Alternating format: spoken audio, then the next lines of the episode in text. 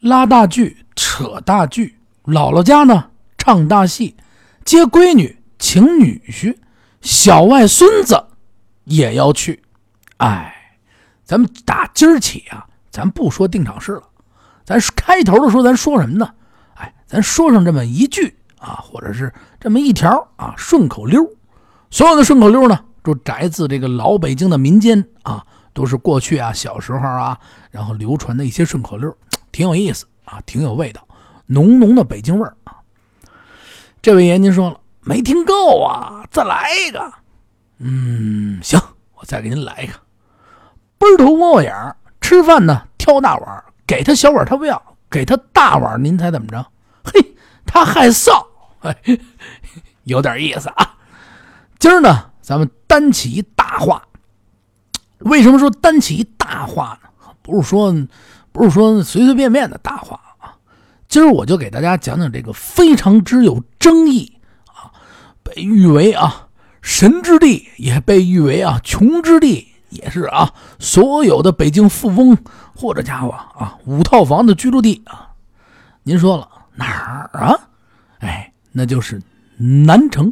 哎，咱们呢就今天啊，大话南城。哎呦，这南城可是了不得呀！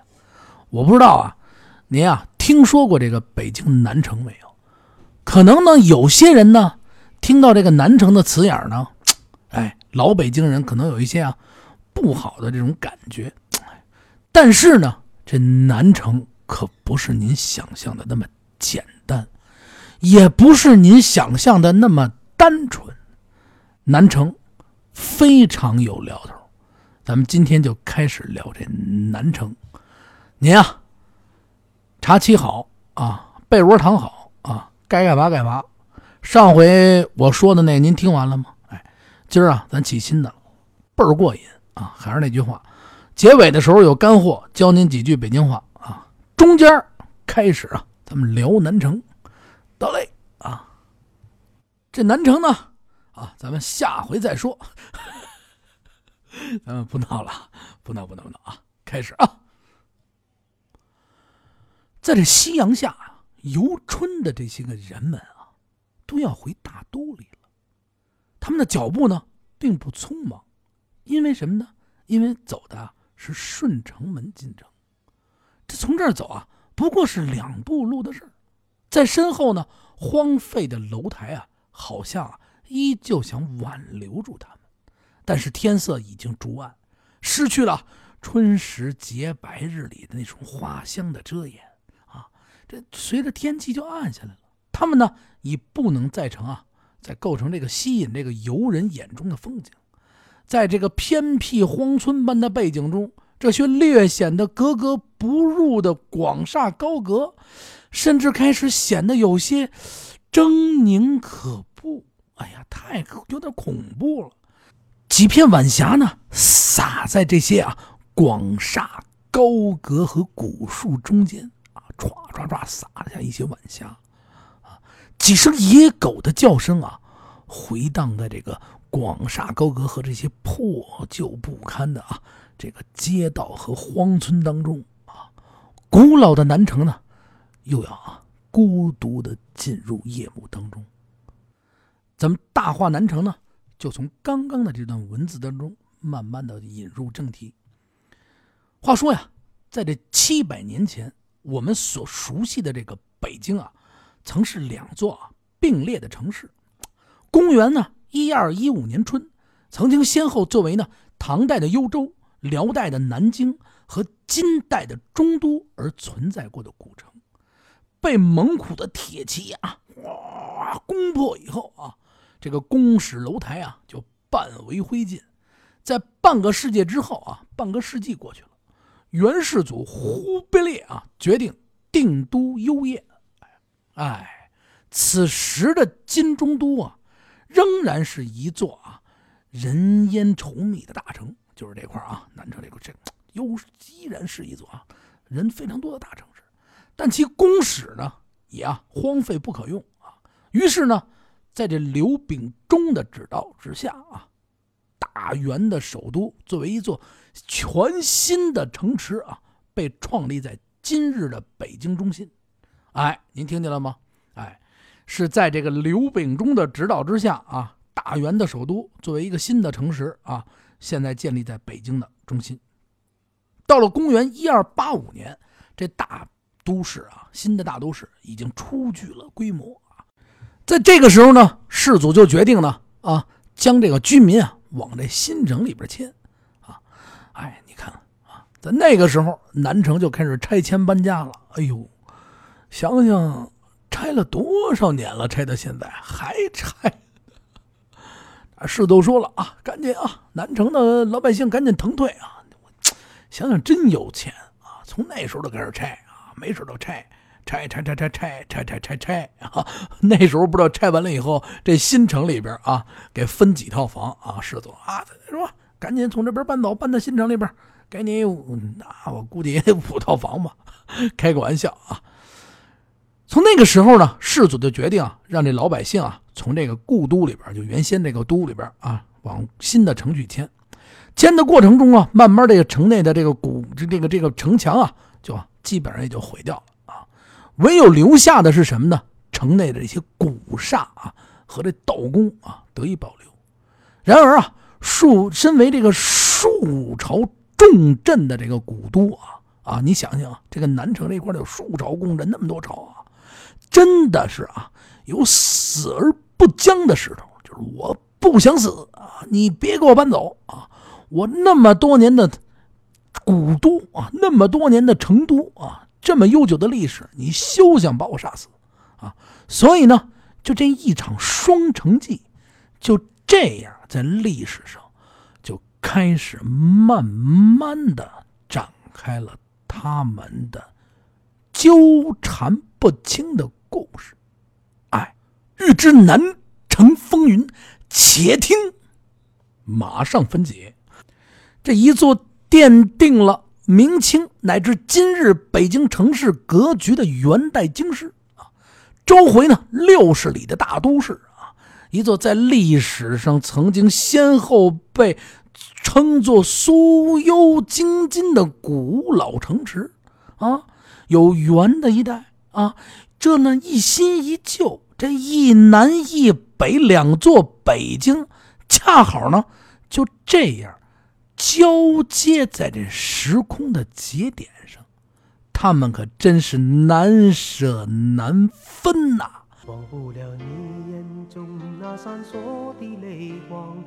收住！哎，又把这声音给收住了啊！刚刚这一段呢，就是谭老板、谭校长的难舍难分啊，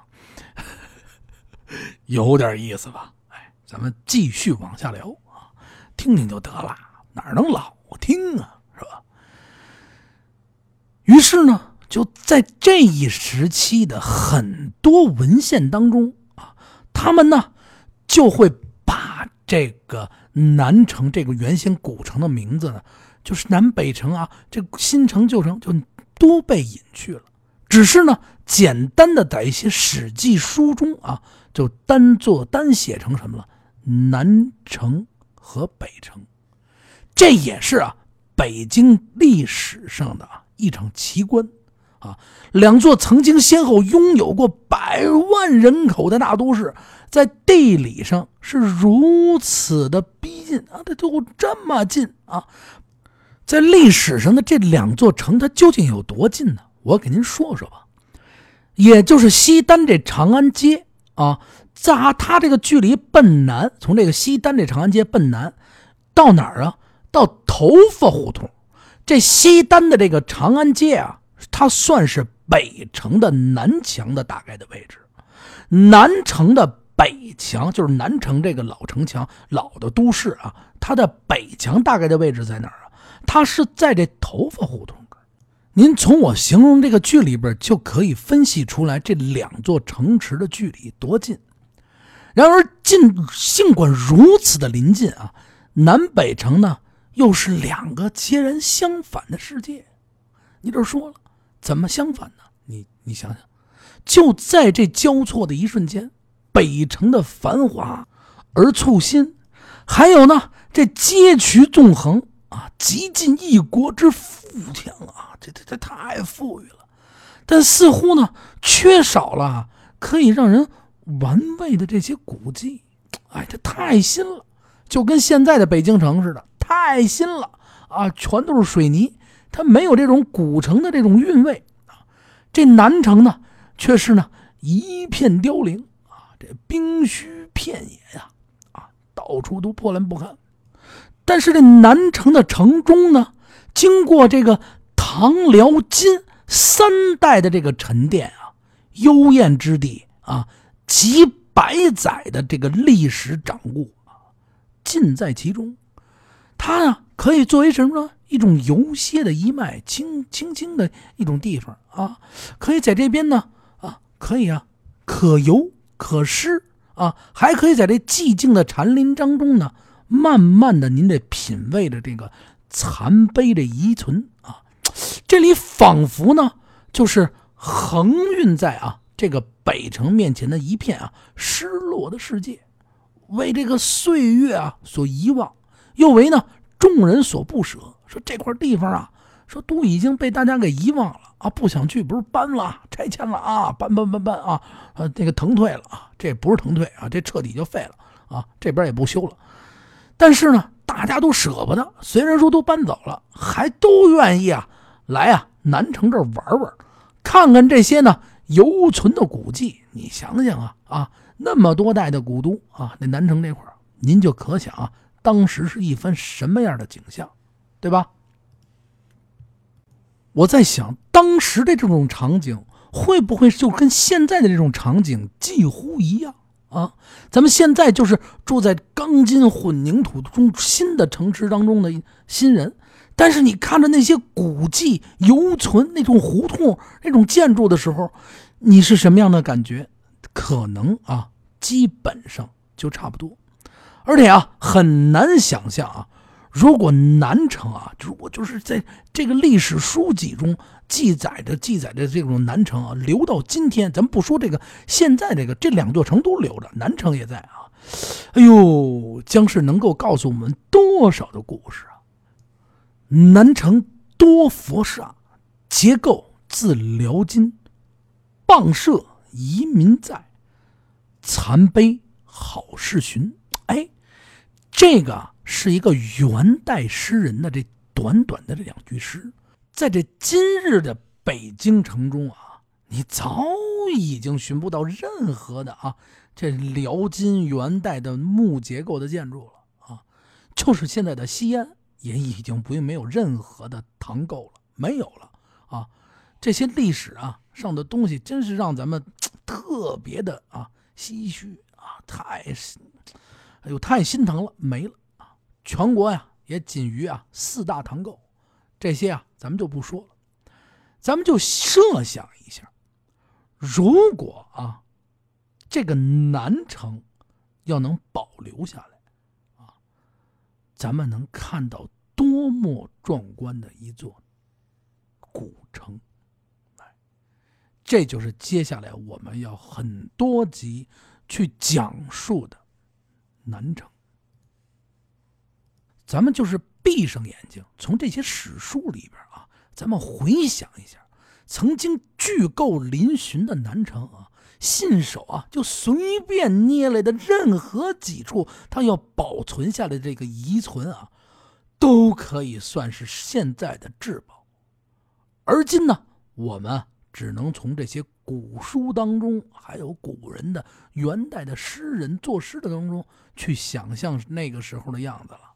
真是太可惜了，单单从以上我来讲的这些，可能就已经了颠覆了大家对南城的那种现在的那种呃什么各种的想法吧。嗯，如果您对历史不了解，一定是觉得南城不怎么太好。现在我讲了这么多以后，您对南城是不是另外有一种看法？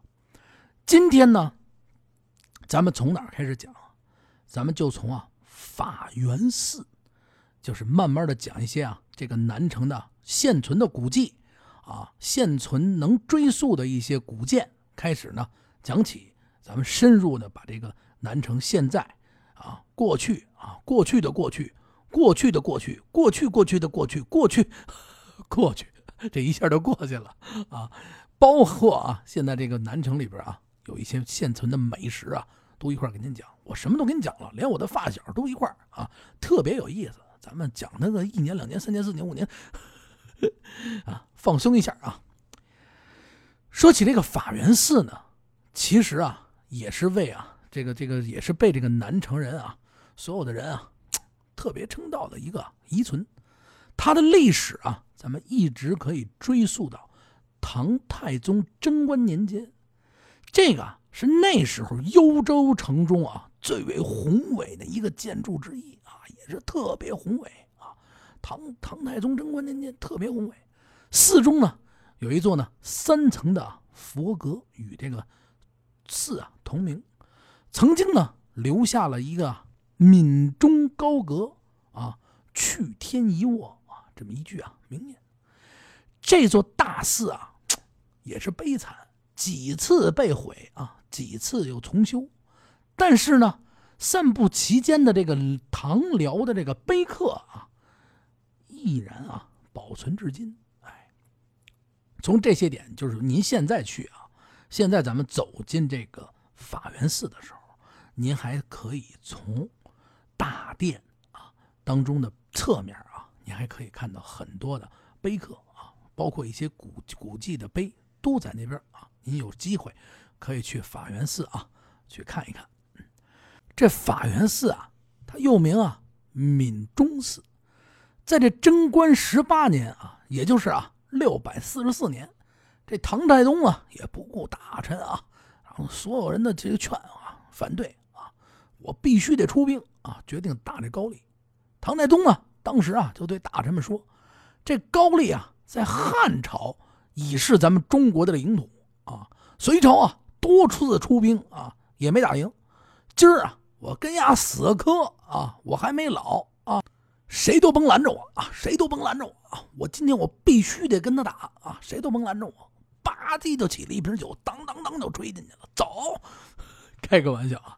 这唐太宗呢，就于是呢就开始派兵攻打，自己呢也是亲自率领六军啊到这前线啊。督战，而这唐太宗呢，在这个进攻这辽阳城西南重镇的时候啊，被阻了。哎呦，两个多月，两个多月过去了，哎，没给攻破。哎呦，这考虑到寒冬将至，哎呦，这太冷了，这全夏天的衣服也不行啊。太宗呢，得了，我这瓶酒也喝完了。哎呦，酒劲也醒了。开个玩笑啊，唐太宗啊，于是因为考虑到冬天将来了，得了。撤军吧，在这归途当中啊，还啊遭遇了大风雪。哎呦，这叫一个冷啊！你想想，他打了那么长时间，到冬天了啊，死亡啊数千人。这次呢，远征呢就以失败告终。哎，这回来以后呢，这李世民百感交集。哎，哎呀，太伤心了，非常伤心。就下令呢，在这幽州城内建寺。啊，以纪念这些啊，在战争中阵亡的这些将士，哎，他这特别的伤心啊。可惜呢，这寺还没有建成，这太宗啊就撒手而去。哎呀，死了。于是呢，这高宗李治啊继位以后啊，于啊这上元二年，也就是六百七十五年，再次啊就开始啊兴建这个寺。哎呀，你说也真是的啊！但是呢，还是没建成。哎，直到这武则天登基啊，万岁通天元年啊，也就是六百九十六年，又一次建寺啊。至此呢，这一座啊深缅忠义的啊，这皇家寺院，历经了五十一年啊，才得以建成。咱们讲到这儿以后，就是。单凭这一这一座法源寺，咱们就可想而知，这南城的历史有多么的悠久啊！不单单是别人口中的南城，所以说历史啊，我们一定要了解一下咱们呢，再接着往下讲，讲到南城这些古迹，为什么我要先给大家讲一遍？如果如果咱们不了解历史，咱们就认为这个。这个这个这个南城啊，可能就是一个破烂不堪，一个旧城区啊，呃，什么南城穷啊，什么就就这种。其实，在我讲了这么多以后，大家就可以了解了吧？继续往下讲，在今天的南横西街啊，在这个闽中寺西侧不远的地方，还有一座啊特别不起眼的这么一小庙，名为什么呢？圣安寺，可能啊，好多人都不知道。今天这座小庙啊，也就剩下了山门啊和天王殿啊。这座小庙啊，皆为啊，它也是啊明清重修的建筑。这圣安寺啊，咱们继续往下讲。然而，在就这个这个圣安寺啊，在当年的啊金中都的时候，嘿呦，这里。可是啊，太美了啊！为什么这么说呢？它为都城冠名的皇家大寺，皇家大寺啊，寺旁边啊，曾经啊还有一池小湖，太漂亮了。有一座湖啊，围绕这寺旁边，风光啊极其绚丽。这世宗啊和这个张宗两位皇帝啊，玉容曾经啊都被。供奉在这个寺院后殿，啊，你就想想这是什么寺？根据这个猿人的史书记载和就是根据猿人史书记载来推测啊，在这七百年前的南城当中啊，圣安寺啊依然是相当完整啊，这寺庙还依然在，还是这人们啊游歇的好去处啊，只是啊二弟的这个玉容啊就已经不在这儿了啊。直到半个世纪前啊，这圣安寺呢依然啊留存啊，重修的时候啊，与明代的大殿和后后殿。可惜呢，最终啊，哎，毁于动乱啊，只有一座啊瑞相亭啊，一座亭子，这移哪儿去了？移到啊今天的陶然亭的土山之上啊，给移那儿去了。山门和天王殿啊留在原址。哎呦，你想想，一代巨煞。终没了啊，消失在烟消云散当中啊，什么都没有了，真是太可惜了，真的特别特别的可惜。我们现在也就只能说出可惜了。有时间呢，咱们还可以去稍微逛一下这些遗存的这些古迹的点点滴滴。说到这儿呢，大家就可以从我说的这些里面呢，就是仿佛看到了旧时的一座。崭新的南城，多么雄伟，多么壮观，在历史当中啊，它就不是您简简单单的南城了。由现在我们开始大化的南城，我会细腻深入到每一个人，把我的同学、发小、街坊，好吃的，一点一点给您往出引。从历史里边，咱们也可以啊，沿着这接下来往下再给你讲一段啊，接下来啊。咱们再讲，沿着这个牛街这一路向北啊，在这个长春寺南侧，这长春寺原先没有了，也早已经消失了。长春寺啊，现在是宣南博物馆啊，就这个位置，在这长春寺南侧，也就是啊，这宣武医院东侧，这不是修了一个街心公园当中啊，人们啊还可以看到一座啊不大的纪念碑，哎，这上边啊还写着几几个字啊，上面写的是什么呢？啊，唐。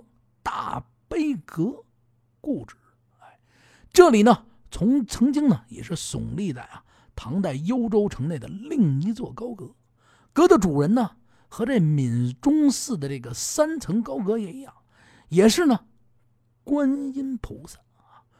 据传说呢，这匾额呀是谁写的？是于世南所书。嘿，你瞧瞧啊，多有来历！这就是。您现在想象的当中，不知历史当中的南城啊，这就是南城。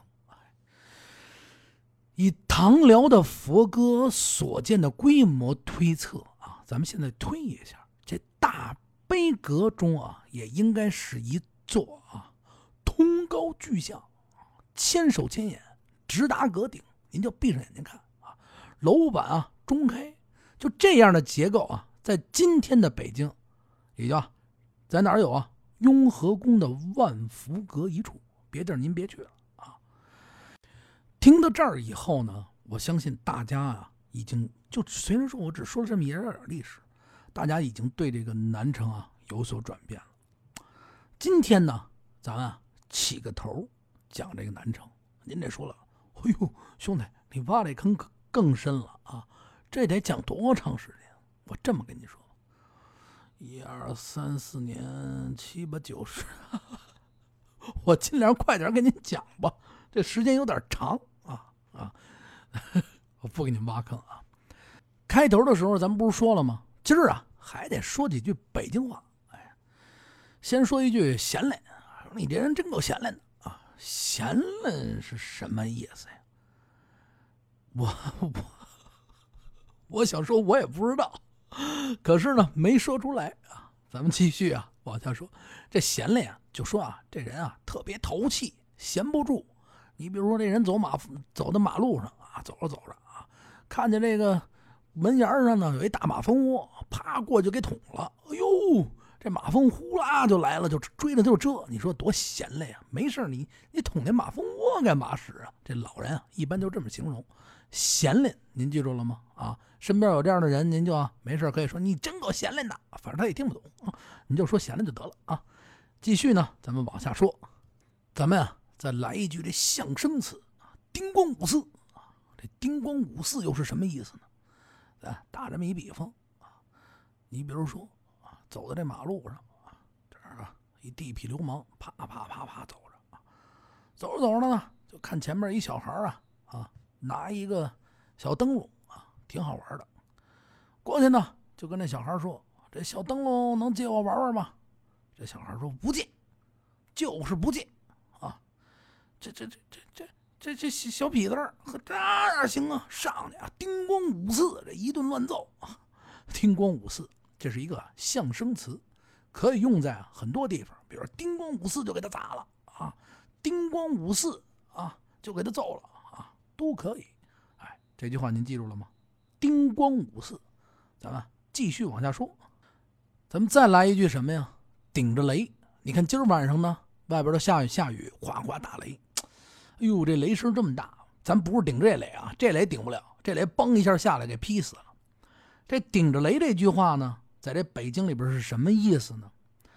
呃，给您打个比方，就是啊，冒着极大的危险啊，有生命危险。你比如说，我这打着仗呢，啊，听我这咣咣咣咣咣有人敲门啊，哎呦，谁呀？哎呦，那个胡同里的孩子，我这顶着雷来的。哎呦，怎么着？差点，哎呦，你可不知道这一路上真是顶着雷啊！但凡被人发现了就完啊！是怎么回事？嗨。明天你就火了，顶着雷，你听见了没有？就是说呀，他这人啊，冒着很大的风险啊，顶着特别大的风险啊，来告诉你，我说这句话呢，一般可以用在啊，哥们儿，我顶着雷来的，我赶紧啊，怎么着啦？你快跑吧，啊，你媳妇儿马上就来抓你了，你这点零花钱都给人你媳妇儿找着了，可以这么说啊。今儿啊，说个两三句，明儿呢，说个三四句，后呢。不说了，跟您开个玩笑啊，咱们呢一点一点的话说北京，一点一点呢给您啊聊北京，说北京，说说这个有意思的事儿。哎，我也呢特别欢迎您啊来稿。您身边有事儿，身边老街坊，哎，有动人的故事，只要是咱北京的，哎，都给我一股脑，您都给我。哎，这又是一句北京话，一股脑，一下全给我啊，都给我。我呢，通过我把它说出去。咱们呢一起聊北京，说北京，爱护咱们的大北京。还是那句话啊，要跟我聊天您加八六八六四幺八，微信一搜这几个数，呵，立马就找着我啊。您在底下标注一下“胡同里的孩子”，我是喜马拉雅或者喜马拉雅行，立马我就通过啊。在这个声音里边。您听到的、看不到的一些东西，近期我会全部一股脑的拍成视频，给大家展现在啊哪儿呢？同名的微信公众账号“胡同里的孩子”这个公众号也欢迎您啊一起关注。有什么事儿啊，咱们一起聊北京。得嘞，再见。